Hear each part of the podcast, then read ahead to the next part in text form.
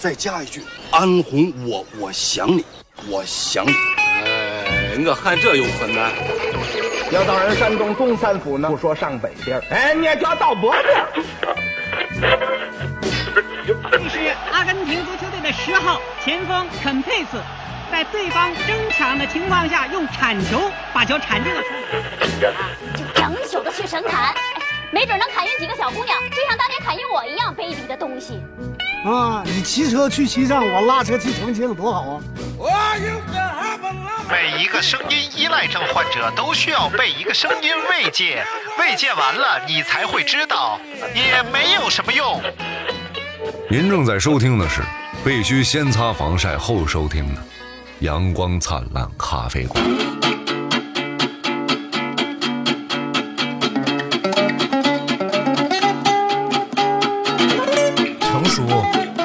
又开始了。那你介绍我都是你介绍出来的，这样显得啊，特别真实。行行，我我来介绍，显得特别真实啊。哎，今天我们节目来了一位女嘉宾，成熟、温婉，呃，美丽、内敛，从来不张扬，然后个性很温柔。哎，欢迎小美。大家好，我就是张大爷口中的那个 好多形容词儿的都不挨边儿的 别在我嘴里，小美。啊，为什么叫小美来啊？今天特别特别高兴，小美，呃，带我去买自行车了。因为这一次我从天津骑行回来之后呢，我就觉得用山地车做这种长距离的骑行啊，确实是一件特别疲劳的事情。所以回来的第一件事就是特别想买一辆自行车。所以正好我身边有一位非常了解自行车的朋友啊，自行车界的达人，哎，小美啊，在哪儿呢？自行车界的达人。对，就是你，不要不要犹豫。不是，我觉得大爷你骑山地车对有一些疲劳，很困难，嗯主要跟胎压没打上去可能有一定关系。啊，对对，所以这都是我们今天这期节目想跟大家分享的，就是，呃，怎么选购一台自行车，然后我们骑车的时候都要注意一些什么，然后不同的车子骑的时候有什么不同的要注意的点，我觉得都可以跟大家聊一聊啊。我先说一下，今天讲的所有东西仅代表个人观点啊，如果有什么对，如果有什么不正确的就不正确着吧。嗯，来，咱先给自行车分分类吧。我觉得对于大家来讲，想要去买自行车，可能就有一个感觉，就是我要买个自自行车。那我怎么来选择不同的自行车？然后他们又怎么分类呢？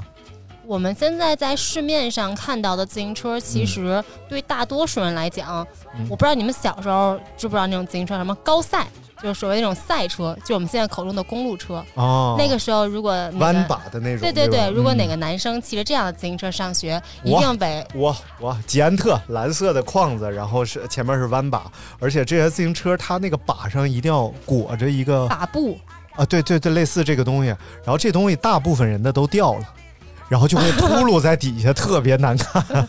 我看你新车还裹得挺严实的，可别哪天就掉了。嗯，对，那种车就是在我们感觉是上学生时代的时候，嗯如果有那种很帅的那种男生小伙子都骑那种车。哦另外一种可能就骑的是前面有框，后边有座的那种。啊、有那个呃直杆儿的，就是男孩骑的，然后要弯曲的那个公主把昆车昆车，女孩骑的。就公主把的那种吗？公主把是这种，就是像一个羊角一样的这种。嗯哦，这叫公主把呀。我们管它叫公主把。啊，我小的时候也骑过，因为我妈是给单位订报纸的，然后订完报纸，人家送了他一辆自行车公主把。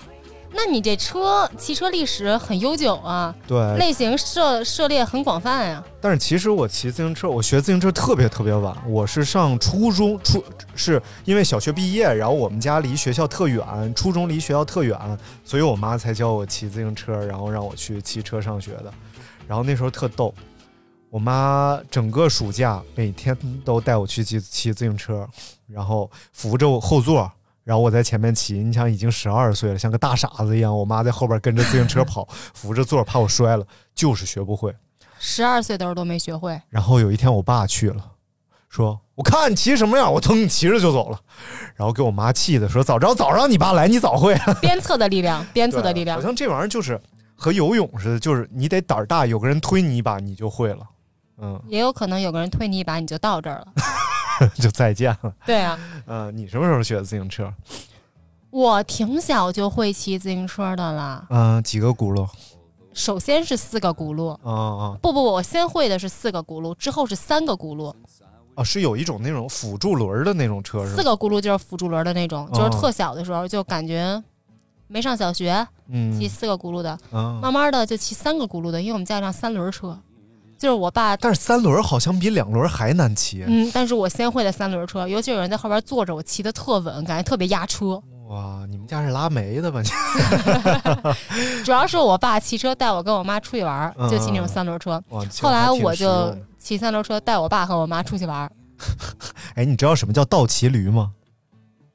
那叫谁？张国老。啊，不是不是，那是骑驴的一种形式，但是有一种车型叫倒骑驴，就是它整个蹬子是在后边，然后这个筐在前面，一个大车厢在前面。啊，我见过。啊，然后一般是运煤啊什么的用那种，那种好像更难骑，特别难掌握。嗯，我觉得那种我可能掌握不了平衡。我现在骑自行车，时不时的捋捋秀发的时候，还容易跑偏呢嗯。跑偏是吧？对，捋捋秀发，发现哎，那边上那人哎我，我就哦，好像快撞上了。嗯，所以你现在就是骑的或者说玩的这种，就算公路车是吧？对，嗯嗯，公路现在其实因为我玩铁三嘛，嗯。但是我骑的还是公路车，因为我觉得铁三车特别不好掌握。嗯，铁三车是前面会有两个直杆的那种，会它就是副驾把，哦，副之后你是可以趴在那里骑，嗯能够让你的风阻更小，尤其是在下坡和平路的过程当中，它会哦给予你更好的这种破风效果。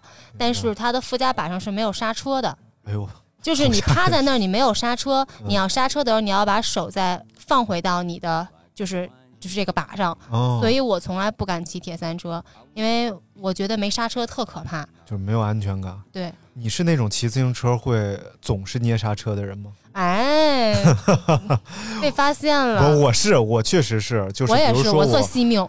啊，对，比如说过路口、过弯儿，然后前面有车，就是可能我知道，我判断如果我动动方向，我是能过去的，但是我一定减速。我也减速，我甚至如果能下来，我还得下来，我特怕。嗯你开车也老踩刹车呀？就是呃过路口、过弯儿，我都会减速。真好，我也是这种人，但是我不开车。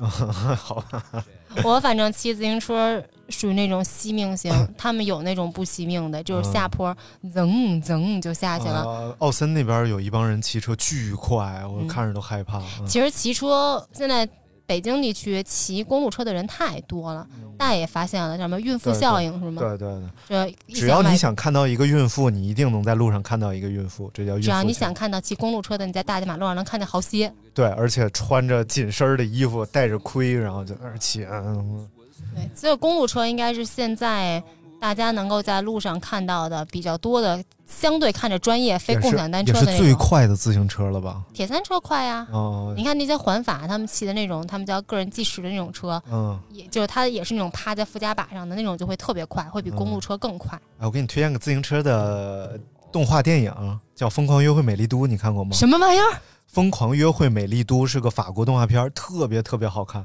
里边音乐也很好听。它主要是讲一个自行车选手的故事，他奶奶在训练他骑自行车，听着挺卡通啊。就是卡通片儿，但是画的特别棒，而且特别好看。我我看过十遍起步吧。呃里边的音乐就是布布卡卡卡布拉布，嘟嘟嘟嘟嘟嘟嘟，可可好玩了。哎，我再说个题外话，我跟你咨询有一个类型的自行车，死飞这玩意儿是怎么回事儿？死飞就是啊，我们我最早我还买过死飞，但是嗯我还给装了个前刹车。之后，嗯，现在好像玩死飞的人越来越少了吧？嗯就是它是就活着脚蹬子没法往后蹬，就最最简单就是你你只能往前蹬。嗯咱们自行车不是脚蹬子可以往后蹬吗？嗯它是没有这个功能的，就是你只能脚蹬子往前蹬。之嗯后我的死飞刹车反而就靠脚刹，挺费鞋的。啊，所以就是这东西就是前后没有刹车，嗯，没有刹车。它就是极致那你可以。安，你可以安。嗯嗯，你看，它其实是为了去表演一些更好看的那些动作呀什么的，它并不是说去通勤用的车。但是哪些动作是不需要刹车配合？你看网上那个小轮车什么的，都是需要把车固定住，它是不需要刹车，是做什么样的动作？咱俩应该上网找找视频。之前嗯在五道营胡同里边就有一家专门卖死飞的，是个外国人，嗯之后是一个女生，嗯之后她就会拍很多那种视频，有的还还挺好看的。就现在自从我听说这个类型的自行车之后，我的心里就对它充满了敬畏，我觉得太恐怖了。你对自行车的敬畏感觉就已经有了，感觉但凡比跑步快的都是比较危险的运动项目。啊，对，就是能超过三十公里每小时的都太可怕了，这什么东西？我觉得人类不应该超过三十公里每小时。除了开汽车，是不是啊，？对，汽车不算人类在动，它在动，因为你能触摸到空气的时候就很恐怖。嗯所以那要下坡的时候，现在你骑自行车分分钟就超过三十了。嗯啊，对，这个会比那个、呃山地车提速快很多，对吧？会，而且你如果是下坡的话，看你捏不捏下刹车嘛。如果你从桥上下来，你不捏刹车，你随便一看码表，可能就四五十、五六十。你你要再蹬蹬，那就更快了。还有一个就是我听说过的一个非常危险和恐怖的事情，就是如果速度过快的话，你捏刹车你是会被甩飞的，是吗？你如果捏前刹车，肯定是它的制动一下子不就哦不走了吗？你不就噔噔嘣？，OK，所以呃，动力轮是后轮，它它是啥叫动力轮啊？就就是你蹬，然后它提供动力的是后轮，然后前轮其实是提供方向、提供速度的是后，主要提供速度的是后轮。妈呀，这属于物理知识吗？嗯，好，没事儿了，那咱聊点别的。就是你往前走的时候，嗯你你脚蹬子是不是啊？咱们我们叫脚踏，你脚蹬子你其实是连在嗯后轮上的。啊，对对对你，看咱刚才那车不就是吗？所以就是如果速度过快的时候，我们想要提供制动的话，还是要捏后轮，其实前后闸都可以捏，但是嗯不要不要抱死的抱捏，啊对你不要抱死的捏。这个好像每个人说法不一样，有人说点刹也挺危险的，嗯但是我一般就是提前预判。如果你真是到那份儿上了，其实你可能咋捏问题也解决不太了了。最好的办法就和开车一样，别开太快，就是把 速度控制在你能 够去接受和你能够去掌控的范围以内。尤其是如果在大马路上骑车，就是我们现在看见在大马路上就通勤骑的人现在特别多嘛。嗯首先你戴头盔，嗯这是这是最基本的。如果不戴头盔，不要上车。嗯，之后就是不要在骑车的时候听歌，嗯因为你有任何车从你身边行驶过去的时候，它低喇叭你可能都听不到。啊，这个时候就要给大家推荐骨传导耳机。骨传导耳机不是啊有有需要植入广告吗？啊，这个没，我没说品牌啊啊，骨传导就是个类型，啊，我说要植入广告这块，我应该配合一下，是不是？没有。懂懂懂，这块都懂。哎，这节目但凡能有？一个广告，我们至于混成这样吗？嗯，啊，继至于。请我这样的嘉宾吗？是是？不不不，很专业了，对不对？不不不，这个没关系，反正仅代表个人观点吧。我们就喜欢半拉科技的，太专业听不懂。一瓶子不满，半瓶子晃啊，荡那对种的。对，就符合我们电台的尿性。之后一定要戴，一定不要戴耳机。啊如果要戴，就戴骨传导，对，不然的话还是挺危险的。之后就是，嗯，不要穿那种特飒的衣服，嗯就是姑娘们，你美式复古就不要你看，发现咱们有什么骑行裤什么的，它都是紧的。嗯你没看哪个裤子或者哪个裙子是那种嗯特别往后能够刮轱辘里的那种。啊，对对，那阔腿种不要。对对对，嗯那种不要。尤其是我看有的那个穿着裙子跟那咔咔蹬的，我觉得这种都还是有一定的哦危险性。但是电影里都是那样，骑个小昆车，公主把，穿个一袭长裙，嘚嘚蹬。要是小昆车，就是那公主把的那可能还行，但你嗯骑的这要是公路车，还是要注意，因为它骑行姿势也不一样。大病，一一片腿儿先走光，你这想啥呢？哎呀，哎，多好啊！嗯，穿紧身裤啊，之后戴头盔，嗯。嗯、别听歌，之后不要穿那种特飒的衣服，嗯哼。之后就是把速度，那等红绿灯这种就不说了啊，嗯之后就是把速度控制在你能控制的范围以内，不要觉得自己特别特别疯狂，特别使劲能骑。嗯。前两天我上班的路上看见了嗯，一男的，把我说的不要的这几点全都占上了，嘿，还，闯红灯。嗯嗯。之后当时看他的眼神就是该着是你，嗯，要有点事儿，活该死，而且觉得自己特别帅，嗯嗯。其实一点都不帅。嗯，就是我们主张的就是不戴头盔不上路，这是第一步，是不是？头围大爷已经告诉我了啊。对对对，五十七、五十八，大家如果想送我头盔的话呢，就可以现在给我转账了，呃，五块起跳，然后每格十块，你就五块、十块、十五。你知道我曾经在朋友圈众筹买过鹦鹉，筹上了吗？筹上了一鹦千多鹉多。钱？我这也行，要是靠这发家致富，我每天都发一众筹。不不，这多少有点不要脸，所以你每天办就办不了了，就偶尔办了一次，我觉得还挺逗的。按周吧，啊一周一次，就下一周饭费主要是靠这众筹挣来的。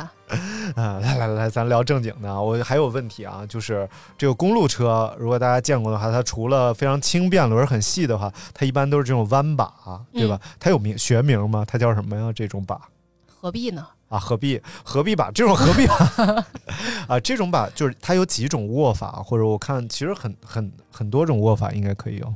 有人会直接就是握到变速器的那个位置，嗯，就是你会发现它变速器不是在前头吗？就手指头那块变速，嗯之后你也可以握到不扶不扶变速器，直接握到把上，嗯或者有的人就直接扶到横把上，都是可以的。但是横把上的话，是不是距离刹车有点远啊？你要是平路骑之后没有什么其他的这种障碍呀、什么的，嗯有的人还能把那当附加把似的往那一搭胳膊呢。虽然我都不行吧，哦，反正我骑的时候会把手会放到变速跟刹车的位置上就。上面有一块儿除了包着布的部分，还有一块对对对，塑料的部分。凸出来的那个部分、嗯就是小月牙儿似的那个部分，那个是变速跟刹车的部分。嗯哼，所以变速就是基本就是一只手是增加档，一只手是减档，对吧？升降档。你没人跟你说变速的事儿吗？他应该一个手是大盘，一个手是飞轮儿。啊、一个手在呃是吗？是啊，那那升降它是怎么来控制的呢？八八，我完了，我是电变，你是手变是不是？啊，手变手变不太了解，是不是我先进啊？不是我先进啊，不是不是我装逼啊，是当时人老板试问我了，变速会用吧？因为结合我一百多公里的骑行经验，我说变速我会用。然后下楼之后我一看，跟我的不一样。对，我的变速是一个是大盘，一个是飞轮儿，来，哪但是是哪个叫大盘，哪个叫飞轮？就是后边那个好好几层的那个叫大盘不是好多的那个是飞轮儿啊，那个叫飞轮。对，就是你能，呃，这咋说呢？调节的特别多档嗯哼，之后，大盘是分大盘、小盘，就是一二。对，就只有两档。嗯哼，我这虽然不太懂啊，但是我一边是大盘，一边是飞轮，那存不存在有些车它只有飞轮，然后只有一个大盘呢？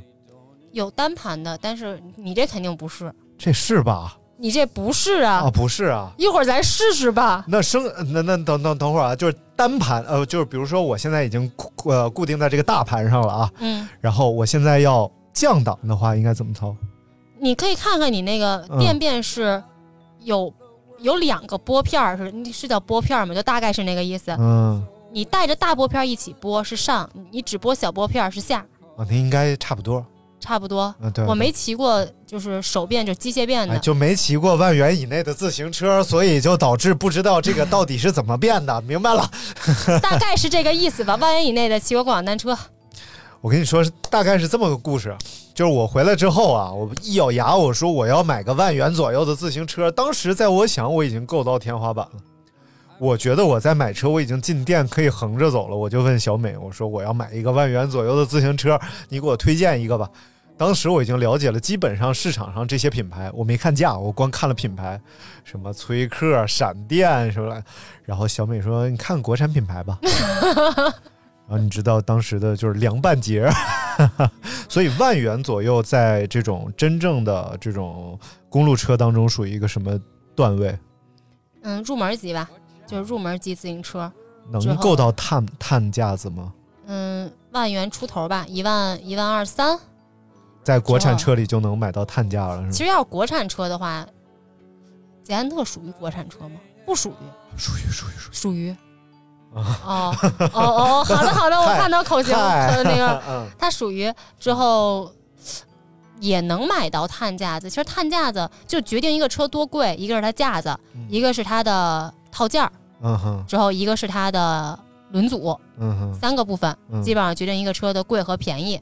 那咱从架子开始啊，就是架子就看材质嘛，那碳的它有就它为什么会这么贵？它有哪些优点？就是轻嘛，轻我觉得是最重要的吧。嗯，轻是最重要的。今天我不是拎你车，你就说你车实在也觉得挺轻的了。我觉得已经很轻，对，但我十公斤嘛。对，但我拎就觉得没有很轻。因为我那个山地车的话，好像十三还是十四，因为回来的时候是要拖回来的嘛。嗯嗯。然后这个十公斤，你就感觉一下轻了七八斤，还是挺轻便的。但实际上，碳架子拎起来会是什么感觉？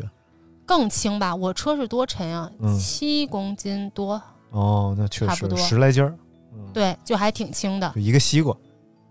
你要是这么比也行，一个西瓜，嗯，个儿不不不忒大的，太大的西瓜嗯哦。所以说架子就是会决定这个车的价格的一个因素。所以买车就是买个架子，嗯，今儿人怎么跟你说的？轮组也很重要啊，轮组也很重要，就是你要轮儿啊。你要先选架子，选完架子呢，你可能选轮儿。因为碳纤这东西吧，它就是首先肯定是轻便，然后再有呢，它是具备一定的延展性的。如果是铝合金啊，或者是不锈钢啊这种架子的话，它是啥样就啥样。但是呢，碳架子应该是能在高强度运动当中能发生一些形变的，韧性有韧性的，所以嗯其实骑起来这种舒适度会稍微好一点。但我觉得除了轻便之外，这种舒适度一定是在更长途或者呃更运动量更大的时候能体现出来。我真的觉得，如果你只是一个普通的骑游，嗯嗯。你不会在非常明显的能够感觉到嗯一个两万块钱的车和一个一万块钱的车之间有着鸿沟式的差距，是不太会发现的，嗯因为你你又不是搬着车跑，啊你是骑着车走，对吧？主要还是看腿。看有坡没坡，看有风没风，其实嗯你不会感受到说很明显的这种差异。对你可能调的座儿的舒适性好一些，之后你骑起来能够，比如说你那个骑行姿势腰不疼、脖子不疼的这种，嗯其实也就可以了。那要是五万的和一万的，是不是就能感受到鸿沟了？嗯，也分人，也分人，也分人。但是反正嗯我原来骑过便宜一点的车，再骑过好一些的车，嗯我是能感受到一些差异的。但是你就感觉到好骑不好骑，嗯但是它究竟哪儿好骑，我也说不上，就是觉得它变得好骑了。而且这世界上的事儿往往是这样的啊，就是可能一万块钱的车和两千块钱的车，它们中间有鸿沟，就是哪怕六千块钱车和两千块钱车，它中间会有鸿沟。但是呢，六千块钱的车和六万块钱的车，它们中间就是细微的差距。就我们总是把最多的财富花在了追求最后那一点巅峰体验上面。就这个是这个体验得出是那个吃鱼子酱，就是鱼子酱一下子这么高级了吗？不是，就就是鱼子酱，我我我我没吃过特别好的啊，然后但这是我看一个纪录片当中讲鱼子酱，就是五百块钱的鱼子酱和两千块钱鱼子酱会有天差地负的区别，但是两千的和十万的可能就是追求最后那一点口味上极致体验的差距。好多人吃不出来啊，我觉得。对对对，还挺挺奇妙的，我觉得这东西。我觉得好多人就是不能是好多人吧，嗯反正就大部分人，如果你今天骑车就想出去玩一趟，或者你就想通个勤，其实我并不建议你去买那种特别特别好的车，嗯其实相对就买到一个中端，就是就是。通城市通勤车，嗯你有，比如说你像大，你就会有明确的需要它能够骑长途，嗯之后舒适性好一些，之后比较抗造。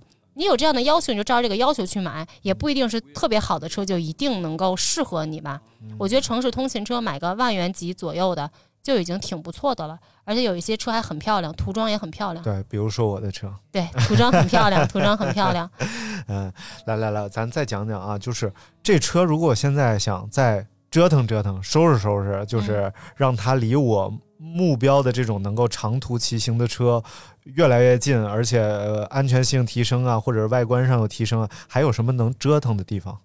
其实你看轮子它也有区别，哦但是如果你只是为了骑长距离，不是为了速度，其实这些都不会是成为你去要去一定要去调整的，或者说是进阶的部分。嗯那可能车座你可以试试，因为你长距离骑行，你的车座一定是需要哦更舒适性的嘛。所以我这种车座属于是偏竞技型的车座吧？我看了眼比较硬，反正都是因为这种车都会车座比较硬，但我还看过更硬的，嗯就是一块板儿，哦就你基本上坐上的就跟坐一片，就做一铁片儿上那种感觉似的。嗯之后它可能也是为了追求轻量化嘛。嗯但是如果实际上你为了长距离骑行，你选这台合适的骑行裤之后，把你的车座去调整一个你不在乎骑到那种就是非竞竞技型车座啊，你也可以去相对来讲软一些，可能就会更适合长距离骑行。那带之后就是你的骑行姿势，座套怂吗？你拍照的时候摘下来，哦哦，之后你骑的时候套上，你骑到时候坐上没人看得见。呃呃，OK，所以这个东西其实是在骑友当中，他会受到鄙视吗？就是你车有一座套，就不是毛线织的啊，就是真正的座套。我觉得骑友里边应该不会，嗯，但是我你要说你有竞技性训练，你说我训练的啊可能不太，不是可能是肯定不会。嗯但你要说我就是今天骑车，我想从这儿去草原了，我想去大海了，嗯骑上几百公里，那你可以为了追求舒适性，你又不是为了别的吗。如果是这三个啊，就是换个座儿、加个座套和买骑行裤，这三个我三选一的话，哪个最重要？就是哪个能给你先解决这个屁股会很疼的问题？你要让坐垫特别软的话，比如你买一大座套特软乎的那种，嗯，怎么也管事儿。嗯？你想，你骑共享单车，你骑二十公里，可能你也说不了你屁股疼，啊，腿对吧疼的应该对，那腿 疼，但你屁股不太会疼，因为嗯它软乎嘛。但是骑行裤它其实也是去增加了厚度，嗯让你能够坐在更柔软的这个物体上边去骑行，它其实意思是一样的。哦。所以其实，呃，座儿是解决它这个宽大的问题，它太窄了，就是能够让屁股接触面积更大。接触面积大，同时软一些。嗯，而这个坐垫儿和那个骑行裤的话，它是用材料更厚的方式来让它这种接触感更软一些，对对对所以还是都办吧。如果要骑很远的话，对，如果你要骑很远的话，还是舒适性最为重要，我觉得，因为你的定位不是说我要去追求速度，你要上三十迈都害怕，何必呢？啊，对对那就慢慢骑嘛，对吧？上三十应该是很挺基础的吧？还平路就上可以上三十，很轻松啊。哦，因你这车平路上三十很轻松，只要你敢蹬，我啊，OK，对，你就哎呀，好。害怕呀！我现在进入一个害怕的阶段。没事，头盔好，众筹一下，众筹一下，给大家买个最好的头盔啊！太吓人了。来，咱们继续来讲，还能加什么？这个除了座儿这部分，嗯，看看你骑行姿势，有的人骑时间长了吧，他嗯肩膀啊、脖子呀、胳膊呀都疼，嗯因为你可以看你这个车的骑行姿势和你骑共享单车肯定是不一样的，太对吧不同了？公主车这种也更不一样，都我不一样。感觉这车我是在栽着骑，就整个人脑袋是往前冲着下的，对。对，它其实是因为你的座高嘛，就跟你当时觉得你那个座儿特别高，你脚着不着地，OK，对吧？嗯，因为这个是为了让你在骑行过程当中，你的腿能够尽量到一个，我觉得这应该是物理问题啊，嗯就是你每踏一下能够踏全。就让你的输出功率能更高一些。对，就是你每踏一下，你的就是踏踏的这个性价比更高。嗯你看，如果我们骑呃共享单车，你可能踏频特高，但是你往前走的速度不快，因为你那个膝盖还都曲着。嗯，但是这个车你在下踏的那一下，你的膝盖相对是有一种快到要伸直的对伸直，但它当然没到伸直的那一步啊，嗯嗯嗯但它快到要伸直的感觉，那你这一下你就往前走的会更多，嗯所以它的骑行姿势会变得不一样。当然，如果你为了你最开始不适应，嗯你也可以说我害怕，那你也可以把你座儿调低，并不是它不能这么骑。OK。那继续啊，刚才说，如果你感觉不舒服的话，应该加点什么东西，还是怎么样？如果你感觉不舒服，你先调调你这个车，可能是你车的把宽，啊就是可能不一样，比如人把特宽，嗯，这个车把它是有宽窄的嘛，对对对，有的把宽，那你骑的时候，你胳膊骑行姿势自然就不对，你会对，嗯就是叉着骑。对，如果你把特窄，你就收着骑，都不舒服。嗯你首先在买车的时候，一定要把你的车买到特别合适的部分。对，这个就是我我现在想分享的一个事情，就是今天去买车的这个事儿啊，就真的完全不一样的体验，跟我以前买自行车，我以前也去过什么捷安特店啊，什么买自行车，从来没有人告诉我你要挑一个 size。然后后来我我也在网上看了自行车，就包括那些国产品牌，什么 CDX 那叫什么？呃，不是叫叫喜喜什么？喜德盛，啊，喜德盛啊，然后捷安特呀、这种，他们是分 S，啊、x S、M、L、x L 就没了。嗯，结果今天到这个店里，它是按数字来分的，四八四九五十五一五二五三这样，当然没有这么全啊，但是就是六台车是以数字的方式来分成，就是无数个大小的尺寸。其实这是车子品牌的问题，像有的车它也会分为 x S 到 S，、但它其实会根据你的身高和还不止身高、胯高等等你的身体数据去匹配到符合你的车。我一进去之后，然后就开始先告诉我，我们这儿有一个对于您身体的测量以及在骑行台上的感受，这个在很多店里是要收费的，但是我们这儿是免费的。我说好，谢谢谢谢，然后就开始测量了，一开始量身高嘛，然后脱掉鞋之后啊，今天身高。一百七十二点八，然后这个不吹牛逼了，以后不谎报一幺七六了，就是一百七十二点八，然后接着是胯高，我第一次量这玩意儿，它有一个棍子，就卡裆那儿的吗？然后他告诉我，你使劲儿往上顶。我也是有点儿实诚，我就往上咔一下，然后我就，哎，我说使劲儿了，然后他说也不用那么使劲儿，我说好嘞，然后量出来大概是八十四点一还是八十五点一，我忘了，但是他就一直在感叹。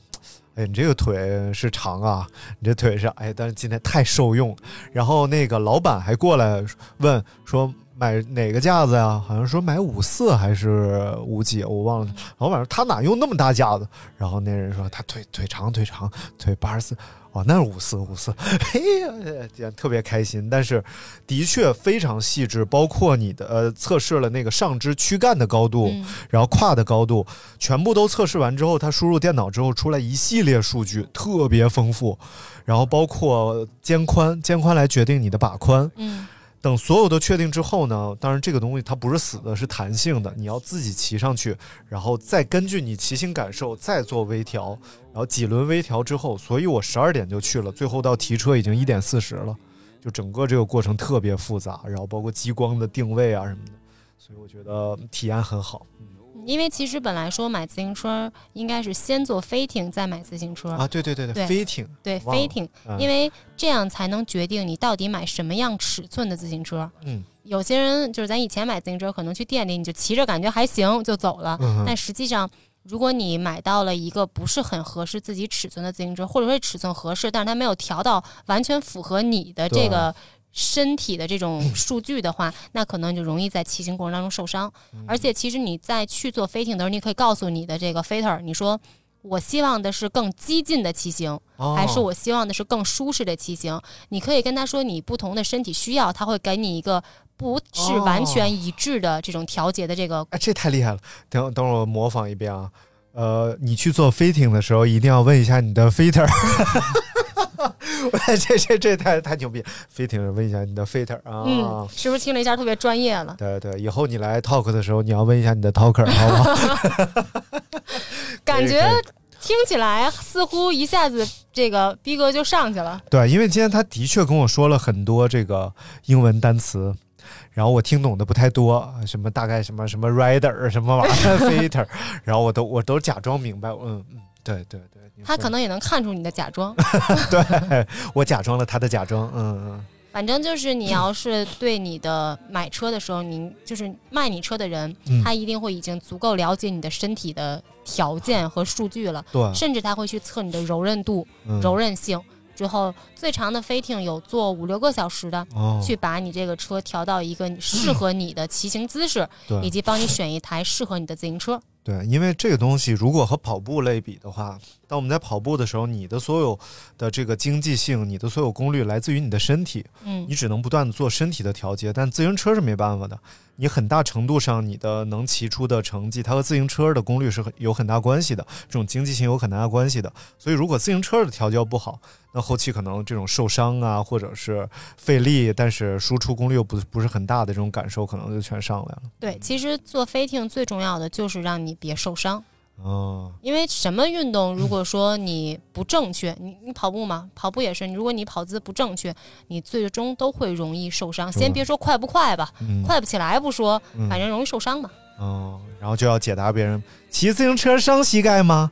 骑自行车，对对。其实只要当你姿势正确，且你的量不大，什么东西过量了，它都是有有害的嘛。OK，你只要在量不大的情况下，你。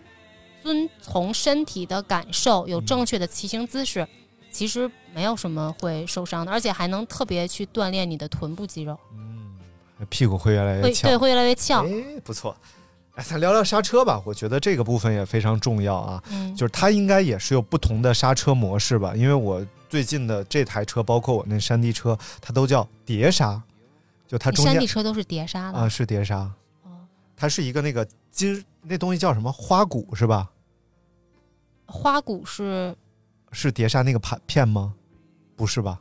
不是，它不就叫碟刹？就是你看到的那个大的那个，对对对对，它是上面有很多孔的一个金属片。嗯，对，然后他在那个地方，我那天因为我把车骑回来之后，我觉得我应该保养一下这台车，因为也骑了两年了嘛，所以我就买了一些清洁的东西和呃润滑油啊什么的。后来我就研究到底怎么来做这个车的护理，然后他就非常强调了碟刹不要沾各种油，因为它要保持里边那个叫来令片。哇塞，这太专业了。不能沾到油，然后它要不断的能把这个碟刹夹得住。如果沾油的话，它就打滑了要。嗯因为像我的自行车，我现在骑的自行车还是圈刹，就是现在新车都是碟刹了，我的上一代车还都是圈刹。啊，五万的都是圈刹呀。因为我当时五万的时候，它还没有碟刹。啊，所以它就只有圈刹，最开始的车都是圈刹，之后现在开始出碟刹了。它其实是嗯刹车方式都不一样，圈刹就是两个两个刹车片夹住你的轮子，车都是那样的，对，俩大胶皮夹住那个轮子边上。对，嗯经常他们说，嗯、小美如果下山就是骑车嗯下坡，骑一个骑山下坡的时候，可能骑一次能把它的刹车皮给都磨没了，因为一直在刹车，害怕。啊之后那个就是圈刹，它就是夹住了你的，圈刹是两块很厚的橡胶吧，然后一直在夹它，直接嗯夹住你的轮儿，把轮儿夹到中间儿。所以这个和碟刹刹车感受会有什么不一样？他们说碟刹会更快的刹车，哦，但是我从来没有骑过碟刹的车，所以我对碟刹没有发言权。哦，之后每个人反正每个人想就是感受不一样吧，嗯也有人现在还在骑全刹。但是是换了碟刹，如果你要是想换，就是你要换车的话，你要换的东西就多了，轮儿什么都要换了。哦，所以碟刹它是和这个整个轮轮子的部分是一个一个系统的，是对吧？哦，就如果你要换碟刹，你的套件儿、啊你的轮组都是全要换对都是要换的。但是嗯我没换，因为说实话，我觉得在我这个水平里，碟刹、圈刹我骑不太出啥来。嗯，还有一种油刹是什么玩意儿油刹不就碟刹吗？啊？那就是碟刹呀。碟刹呀我，以为要通过什么油压，然后再把它刹住，我觉得很神奇。现在就是圈刹和碟刹两种。哦之后，嗯，圈刹就是古老一些的。嗯但其实刹车这个东西，嗯，汽车不也有这种刹车吗？嗯就是它其实是跟你踩刹车的形式有关系。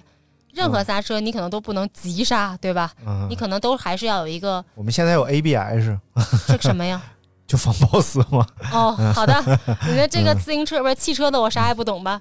之后你在刹车的时候，还是要首先要预判，这个是最重要的。对对之后无论是哪种刹车，你不到紧急情况下，可能都不是那种抱死刹吧，就是挺挺危险的。你骑小黄车，你现在要速度特快，你啪一捏刹车，你人还往前走呢，嗯骑小黄车应该骑很快了，就开始空蹬了吧？感觉踏频已经就是车跟不上了呀。对，哎，这个踏频是多少会比较合适？在哪个区间会比较合适？踏频，反正不同的教练有不同教练的说法吧。主要跟步频是，有人说就是步频高，对，但是黄河就说无所谓，我就一百六。对，就就这个东西，真的就是还是看不同教练有不同教练的说法。嗯但是踏频一定意味着你低踏频的时候，你一定是腿部力量会更好。嗯，就当保持同样的速度的时候，你在低踏频的时候，你的腿部力量一定更好，因为你去调节你的变速的时候，你一定是用更沉的档在骑，哦对吧？对但如果你要是高踏频的时候，你的心率一定会变高。你嗯高步频的时候，你心率也会变高，对吧？比如你要有的人一百七的心率，呃一百七的步频，他的心率可能还维维持的很好。你现在跟他说你加到一百九，那心脏可能腾腾腾腾腾腾腾。所以步频啊跟踏频这个东西其实是很相像的。嗯如果是你低低踏频的话，你的这个叫什么？你的这个力量肯定会更好。嗯像如果我们做骑行台上的训练，你会愿意用更低的踏频调更沉的齿比去练你的力量，你就感觉你腿都要炸了。嗯那个就是低踏频。所以环法选手的腿基本都是那种啊非常粗的那种。但你可以看他们在比赛的过程当中，他们为了不让乳酸去很快的堆积，他们的踏频有的时候挺高的。哦，那我的踏频可能也要在嗯九十。哦，那属于还挺高的了吧？对，因为我是属于那种心肺能力比较好、力量不足的，就是嗯就是还是愿意把它当成一个纯一点的有氧来做的。嗯对，而且就是在维持同样速度的情况下，我不在乎我心率高一些，腾腾腾踏，因为我高一些我不难受。但如果要是让我乳酸堆积的特别厉害，我接下来就骑不动了。嗯、明白了。那哎呀，哎呀，大儿子来了，来，大儿子，来关门，把门关好。来来来，到这儿了，给你推个麦。你会骑自行车吗？会。啊，你跟跟这儿说，你说会。会。你觉得骑自行车有什么就要注意的方面吗？就你要告诉正在听的这些也特别傻的大哥哥大姐姐们，你说骑自行车要怎么样？要注意什么？完了，陷入了沉默。要注意，你的嘴型没有传递给他。注意安全。看来你说你要注意安全。你要注意安全。哎，对了，骑自行车最重要的是什么？注意安全。大点声。注意安全。啊，棒，去吧。蹦蹦跳跳就走。核心，对这期节目的核心对，你要注意安全，注意安全。行，刚才聊的可能有点专业了啊，对于大家来讲，就是聊到了一些这种技术方面。其实对于大部分人来说，骑自行车还是一个通勤娱乐，然后腿不酸，气儿不够，别使劲半夜对喘对就可以了。咱最后说说这个山地车吧，你了解吗？不太了解，我没骑过山地，啊我骑过可能，但是嗯不太不是特别了解。但是我知道，像我之前还去拍过那个叫啥速降，哦哦，就是就是从山上嗯，往下走呃这种是有专门的车还是就有专门的车，有专门的哦车，它后边会有避震啊什么的。之后你还会穿那种戴全盔，嗯穿那种跟那种铠甲似的那种。哦哦，对对对对，这种好像见过。之后，其实现在自行车的种类真的太多了。我见过有那种没有座位的车，那个是表演特技的时候用的吧？叫叫爬升车还是攀爬攀爬车哦，那种专门上坡使的吗？对，就是有一个叫张金坤的，之后在国内算非常有名的嗯。这种攀爬车手，嗯他可能不是个不一定是完全这么标榜，就是给自己贴的这个标签啊，嗯。但他就是做这种特技什么的很好看，的特效都很好看，就超超厉害。这还是挺有意思的。但是其实我觉得像山地车这种吧，其实并不太适合我们日常通勤啊什么的吧，因为它骑起来，毕竟效效率不是很高，而且会比较累吧。那现在还有很多骑那种折叠车、小步这种的，它其实你通勤嘛，你看你嗯练的是啥？如果你不是为了练，你就是为了骑，我觉得共享单车也可以的嘛，也很方便。但是如果说我就是想买一个去平时上下班骑之后，那你其实就买一个这种城市通勤车呀，普通的舒适型的一些的公路车呀，其实就嗯可以了。因为今天那个马老师嗯啊，就是头毛发不太旺盛的马老师给我讲。说，其实山地车在中国的流行，主要是因为它最早是它是最早进入中国的这种算进口的车型。嗯，因为公路车如果是国外那种欧美的公路车的话，那时候也是很昂贵的，对于我们来说是无法企及的那种高度，可能嗯在七八十年代的时候。但是山地车的话，可能在价格上我们还是能接受的，虽然显得比较奢侈，也是老百姓当中的奢侈，所以那时候就会觉得山地车是非常不错的一种车型，尤其是到九十年代之后，很多家长就会给孩子买这种山地车呀。但实际上在现在看来，这种城市环境下、铺装路面下，山地车并没有那么实用。对，没有那么适合。啊、不是每天都要骑大泥泞、大土路往山上嗯嗯跑，并不是这样的。所以公路车还是一个很不错的选择。而且公路车好看呐，得它的嗯涂装和它的外形，我觉得都更好看。对对对，然后还给我介绍了一些比较古典的，可以往前面加包的，嗯或者嗯怎么样。然后我觉得还是挺有意思的，也是坑哈反正入坑了吗？啊，就就感觉是已经入了。而且今天去了一看，确实是基础款啊，吊着那种。我就想知道这个十多万是在什么地方？就有一车挂在那儿，然后挂个牌已售，然后十三万八千八百八十八。其实它车价就可能挺贵，它可能车价就已经六万块钱，哦之后它的套件儿啊、轮组啊，轮组贵的，一副轮儿两三万、四万，它其实都都可以。之后你的套件儿也都，所有东西都用最好的、顶级的。